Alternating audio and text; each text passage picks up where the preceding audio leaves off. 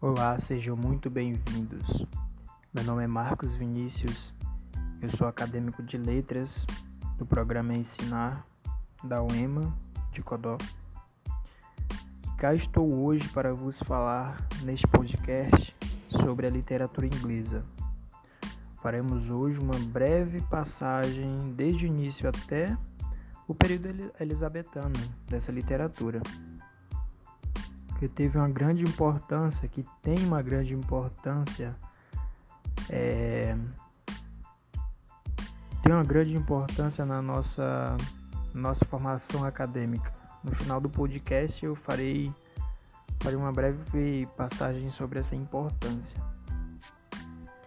Então, acho interessante começarmos é, esse podcast, né, essa apresentação, essa breve passagem da, da língua inglesa Primeiramente, falando sobre a definição de o que é literatura, né?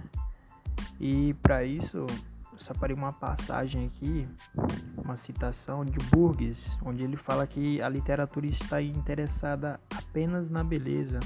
Ela não considera a verdade como uma prioridade, né? Então, sendo assim, pode-se afirmar que tudo que é belo é literatura, né? Então, um texto normal, um texto simples, com a adicionando algumas características mais poéticas, pode se transformar em uma, obra literária, o que é muito interessante. Né? Acaba definindo a literatura com uma precisão e uma simplicidade incrível.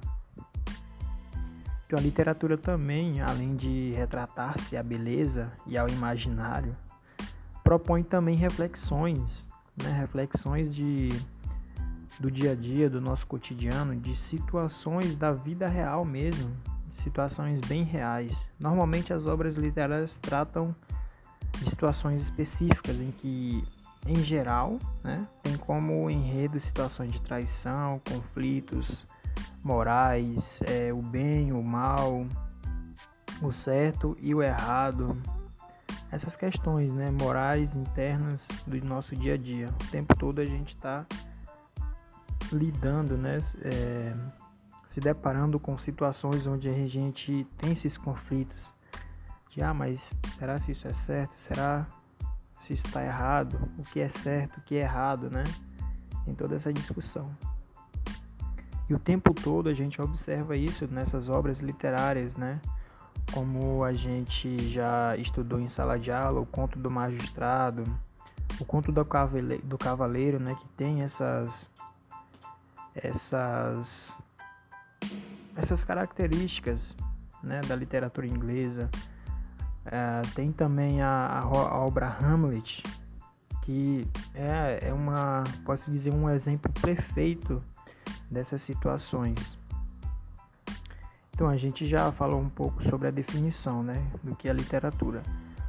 Falaremos agora sobre a primeira obra, que foi Beowulf, né, que é considerada a primeira obra da literatura inglesa.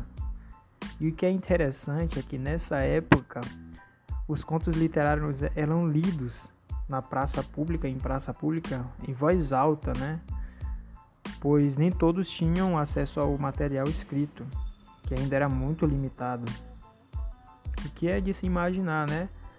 Afinal, naquela época, até pouca gente tinha, tinha acesso a, a esse tipo de conteúdo.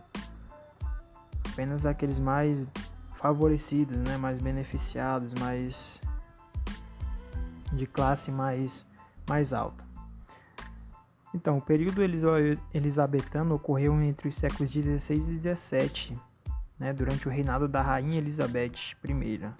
Inclusive, é por isso que o, o período é chamado de Elisabetano, em homenagem ao reinado da rainha Elizabeth I. Esse período foi marcado pela abundância das peças teatrais e obras literárias que tinham, na sua maioria, né, em sua grande maioria, uma fundamentação, né, um piso religioso, né, com a moral da, da, da igreja a igreja tinha muito muita influência sobre essas obras, né? O tempo todo a gente via aspectos e aspectos e, e situações em que a igreja sempre estava envolvida né, na, nos conflitos da obra, tomando decisões, é, direcionando o caminho que era certo, né, por assim dizer. Então pode-se dizer que o período elizabetano foi o ápice da literatura inglesa, né, foi o auge da, da literatura inglesa. Foi quando os autores como Shakespeare renovaram o estilo que a literatura inglesa estava acostumado, né? Foi como uma revolução. De fato, foi um, um período de expansão e um período também da exploração exterior. Começaram a trazer aspectos é, de fora, pode-se assim dizer, né? Então, como já havia falado, em nossas aulas a gente brevemente estudou sobre o Conto do Magistrado e o Conto do Cavaleiro, né, que são ambas obras, ambas as obras retratam um amor de servidão e submissão da mulher, que é um, um aspecto também e, que é muito tratado em todas as obras. Também retrata a mulher como sendo uma figura de santidade e pureza, mas também como um tipo de moeda de troca, o que acaba sendo meio contraditório um com o outro. Algo que naquele período podia ser uma coisa normal, mas para os dias de hoje, né, é um completo absurdo. As obras sempre retratam também os valores da igreja, da fé e de Deus, como já tinha havido falado antes, né? A influência da igreja. E como os homens e mulheres deviam ser sujeitos às vontades da igreja, também eram consideradas como as vontades de Deus. Aliás, a igreja é a representante de Deus na terra, né? Também marcado e conhecido como um período de harmonia, pois havia também as batalhas entre a reforma protestante e as forças católicas, que acabavam influenciando um pouco nessas obras também, que haviam tido uma paz nessa época, né? Um período, um breve período de paz entre a Reforma Protestante e as forças católicas. Período marcado por várias obras marcantes, como Hamlet, né? que é um clássico, uma obra muito conhecida do, Shakespeare. E a gente a, até estudou sobre essa obra em nossa aula. Então, aqui a gente encerra essa nossa breve passagem pela literatura, né? Inglesa até o período elisabetano, falamos bem pouco, mas é importante a gente lembrar da importância da literatura inglesa, qual a importância dela em nossa formação.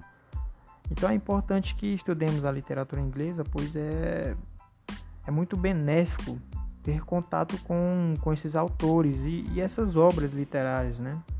Autores como Shakespeare, que a gente acabou estudando bastante, aqui em nossas aulas.